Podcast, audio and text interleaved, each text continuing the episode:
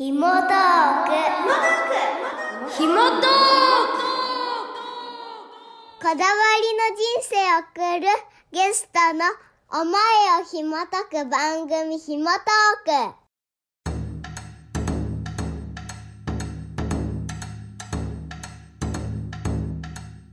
ク毎月第1第2週目は和のこだわり人をご紹介する和ラジオ。ナビゲーターは人の思いを引き出し言葉にする紐解き職人鈴木みゆき。和の世界に生きるゲストをお招きしその文化に魅了される理由やそこに含まれる哲学やルーツ精神性を紐解いていきます。さあ今日もレインボータウン FM の一角にひっそりと佇む紐解き部屋にゲストがいらっしゃいました。今日はどんな和の世界を見せてくださるでしょうか？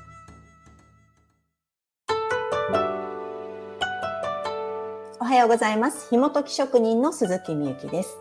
今日の和のこだわり人は俳句を読まれていらっしゃいます。俳人の大高翔さんです。え大高さん今週もよろしくお願いします。よろしくお願いします。えー先週はですね、俳句が一人じゃなくって、銀行という、あの、みんなで、あの、公園ですとか観光地だとかで、皆さんで何人かの方とこう会話をしながら俳句を読むみたいなことをお話しいただきました。うんはい、俳句って一人じゃないんですね。そうなんです。銀鶴に行くと書いて銀行にはい。あの行くんですけれども、もう俳句の大きな特徴は、まあ、創作の場を共にするっていうはいところにあるかなというふうに思っていて、あの本当に近所の公園みたいなところでも仲間と行くと何かしら発見があったり、はい。それからなんか変わったところではあのみんなで一緒におにぎりを作ってうん。食べる。で、はいそういう経験を通してどういう俳句ができるかみたいな、まあ、ちょっと実験的なあの銀行とちょっと違いますかね、まあ、でも共通体験というのがあって、そこでお互いに句材っていうんですけども句の材料を、まあ、それぞれが見つけ合って共有したりそれからもうお互いのやってることも句材になっちゃったりするので、本当に共に作る共に創作する。で結構銀行とかの楽しいところは普段だったらなんか失敗になっちゃうようなところも、でもこれ俳句になるよねみたいな感じで普段だったり一人だとちょっと嫌な後味が悪いような失敗でも、みんなで体験したりそれが俳句になるっていうことで結構転換されるっていうことがあって。転換。はい。変な言い方ですけど、ネタになるというか、あの、俳句の美味しい句材になったんじゃないのみたいな風に変えていけるんですよね。俳句ってやっぱりみんなといるから、面白さが何倍にもなるなっていうのは日々体験しています。なるほど。本当なんか俳句って、俳句というこう、フィルターというか、メガネを通して、改めてその自分が毎日生きている日々を見見てみるっていうような、なんかはい。俳句フィルターみたいなのを聞いてて感じたりもするんですけど、まあ、それが一人じゃなくて、い、ろんな人のこう多角的な視点でお互いに、あの、句材にしながらっていそうのが、とってもなんかお聞きしてると、あ、全然私は俳句のことを知らなかったなって、うん。大高さんのお話を聞けば聞くほどそう思います。はい。でも本当にいざ俳句のその言っていただいた俳句フィルターで見ると何でも句材に見えてくるから あのすごくこう得した気持ちになるっていうんですかね。あただなのにただで見ているこの風景が全部材料なんだと思うと。なんかでもそれってあの人生を楽しむ達人になりそうですね。あこれでもそうです。ね。うん。なんかある方というか俳句をされている方が言われていて私すごくなんか今でももう20年ぐらい前に聞いた言葉なんですけど、はい。すごく素敵な言葉だなと思ってね忘れられないのがその方が俳句をやって変わったことっていうのに待つ時間がなくなったって言われてたんです。でそれまでは病院で順番待つとかバスが来るのを待つとかあと何分だろうとかあと何人だろうってすごいそういう数えたりあの耐えたり していた時間が全部俳句のネタの時間になりましたっていうことを言われていて、はい、あ私俳句考えてればいいんだわってそういう時に思うようになりましたって。なんかすごく自分自身も俳句をずっとやってきて本当にこう無駄な 無駄な時間っていうのも変な言い方ですけれども 苦にならない時間はないっていうふうに待つなら待つでその待つ時間をたっぷり味わうとそれがね苦になるというかね病院の風景も見たりバス停から見える、ね、もしかしたらなんか小さな花に気づいたりするかもしれないですし、うん、なんかその待つ時間が楽しくなったっていうのはすごく私自身も感じていますし、なんかあもうみんなにも得してほしいってすごい思いますね。大高さんとお話ししてるだけでなんかゆったりとした気持ちに なってきます。こうやって毎日あの俳句のネタが終わりになると、うん。今まで膨大な数を作品として残されてきてるんそうですね。もう数えたことはないんですけれどもでも10代かな？20 20歳ぐらいまでは私はすごくもう一句読むのにすごく時間がかかるし、はい、あの佳作っていうんですかね。句が全く数がなかなかできないタイプだったのですごくいつもこう苦しかったんですけれどもやっぱり銀行行くようになったり仲間と俳句を読むっていう楽しさ知ってからは割とたくさん読むことができるようにもなりましたしよく初心者の頃に俳句の先輩から虚子の言葉だっていうふうに教えてもらったんですけど多作他者をしなさいっていうふうに言われてたんですね。はい、たくさん作ってたくさん捨てるそれが 上上達の近道だよっていうふうに虚子の言葉だよって教えていただいて。その多作ができないんですって思ってたんですけどもでもなんか自然にその仲間といると発見があって自然に俳句ができるようになると、多作他者もなかなか楽しいなっていうふうに最近は思えるようになって。多作他者ってあの人生に通じる言葉ですね。あそうですね。失敗を恐れるあまりチャレンジできないっていうか、もう捨てていいんだよって思えると、はい、まあ、トライしていけるなっていうふうに今聞いてて。ああ、そうですね。今、そうです。今なんかあのね、子供たちはみんな間違いとか失敗をすごく嫌がるとかって言いますけれどもね。うんはいなんか本当何においてもいっぱいやっていっぱい間違えた人がチャンピオンみたいな。そうですよねね。一番上達の近道なんだよって、なんか言いたいですね。そこにキラッと光る作品があればっていうことですね。ねそうですね。本当一句、残す句がたくさん作っていっぱい捨てても、あの特別な一句がそこにあればね、うん、あのいいんだよっていう教えはすごくいいですね。本当人生にも通じますね。の大高さんはそのもう膨大な作品を作られてきて、今まで句集が4冊？はいそうですね。句集は4冊出していて、うんはい、一番最近ので、えーと、と2015年のものになります。その中でどうやって作品を掲載する作品をこう選ばれていった？そうですね。だから最初の3冊は割合若い時のあの復習なのでとにかくもう数を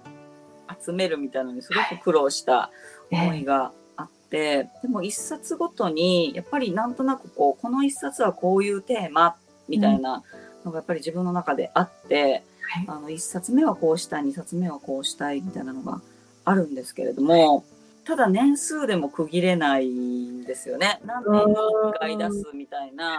そういうものでもなくて、やっぱり前に出した句集から、ちょっと違うところまで自分が行ったって思えないと、次の句集を出すっていうふうには、あ。の決断できないんですよね。次のところに行ったっていうのは何かこう大高さんの中で一つ目安みたいなものってあるんですか、はいはいなんかこう、まあ、何年かしたら俳句句集出したいなまとめたいなそろそろまとめたいなみたいなことを思ってる期間がまあ数年あって句の数ももう十分たまったのになんかこれだっていう一句がないとやっぱり句集出そうっていう本格的なところまではいかなくって逆に言うとなんかこれだっていう一句があの生まれるとあじゃあもう300、400集めて句集を作ろうっていうふうに、もう句集出したいみたいに思えるんですよね。じゃあ毎日、今日々、はい。毎月のようにこうずーっと生み出していて、そこにある日、これだっていう一句がポンと現れると、まあそこを中心にうん。200とか300っていう句を集めて、はい。次のステージの句集になっていく。うん。そうですね。自分の中ではやっぱこれは前の句集ではこういう句は読めなかったなみたいな句が一句あるとそれを例えば最後に置きたいから300をこういうふうに構成しようとか始まりはこういうふうに始めようとかそうですね。自分のこの核になる一句があれば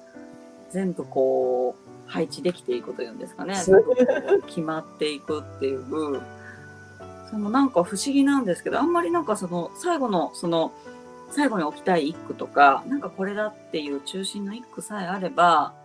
あとはもう割と自然に時間がかからずに全部配置できるか。へーえそうやって過去の作品、句集を振り返ってみると、もう1冊目と4冊目っていうのはもう全く違うものですか。はい。あそうですね。私は一冊目をたまたまなんですけど、すごく早く出させてもらえて、あのー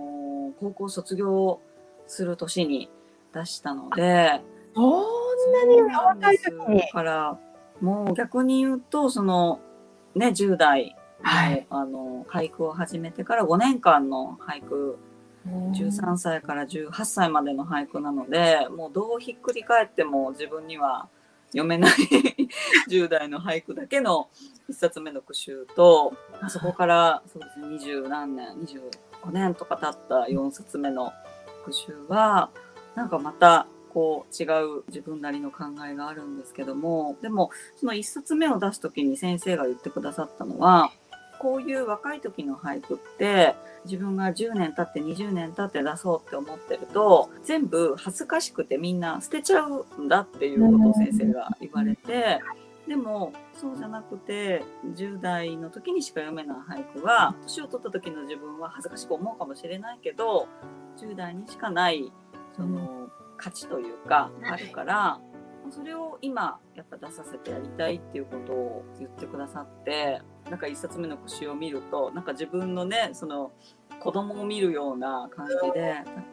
確かにこの時だけのあ意味があったなっていうふうにも思えるようになってきました。しかもその時の当時の作品が今教科書にも載ってるんですよね。中学校と高校はい。私自分の10代の時の俳句が、まあ、中学と高校の国語の教科書に載せていただいたので、同じね10代の子たちがなんか読んでくれると思うとすごく感想を聞いてみたい気持ちになりますね。あの先週の放送で松尾芭蕉とこう思いを重ねてみたいな話もしましたけど、その10代の大高さんと今の10代の、ね、若い子たちがまたこううん時を 超えてそうですね。つながっていくっていうようなのがそれが17文字のうん。テキストでつながっていくっていうのがなんかすごくロマンを感じます。そうですね。17音だからこそきっといろんな読み方よいろんな受け取り方が生まれるんでしょうし、なんかあこういう気持ちなのかなっていう風にねなんかそれぞれが想像してくれる楽しみが俳句にはありますね。ねええぜひその10代の時に読まれた句を、オルガンの俳句ですね。あ笑い、はい笑い合う春のオルガン弾くように。これは高校の教科書に載っているそうです。はいこれどんな時に読まれたんですか？そうですね。それは、あの、高校卒業して、まあ、これから上京するっていうのも実家を出るので、なんか記念にっていうので家族旅行に行った時に、小豆島のあの、二十四の瞳のロケ地の学校ロケのところですね。なんか教室、古い教室があって、そこにあった教オルガンを、あの、兄となんかふざけて弾いたりしてたんですけれども、で両親もいて、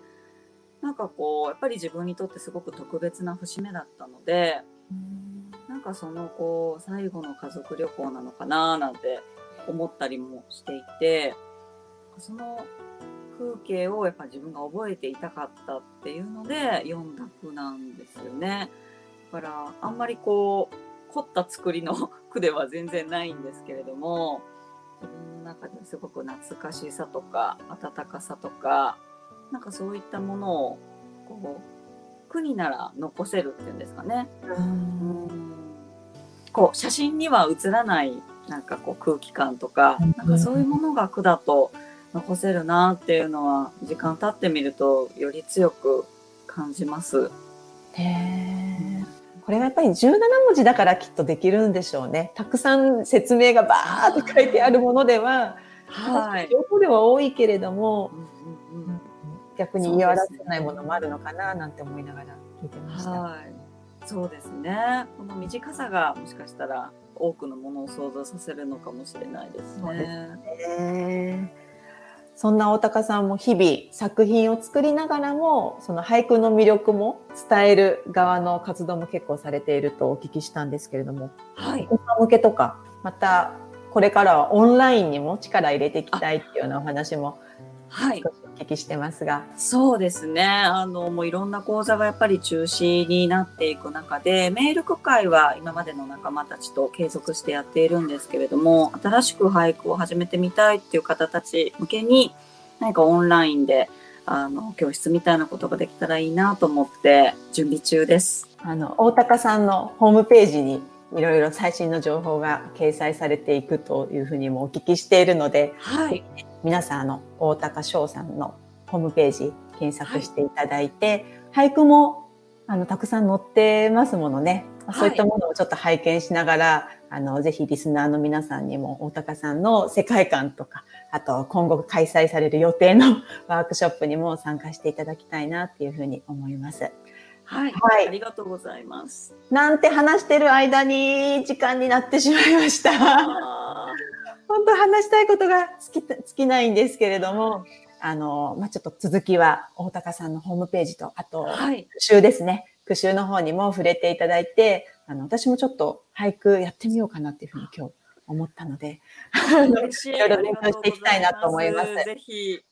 はい。改めまして2週にわたりありがとうございました。俳人の大高翔さんにゲストとしてお越しいただきました。ありがとうありがございます。とうございました。こだわりの人生を送るゲストの思いを紐解く番組ひもトーク。この番組は YouTube でも再放送しております。ひもトークで検索ください。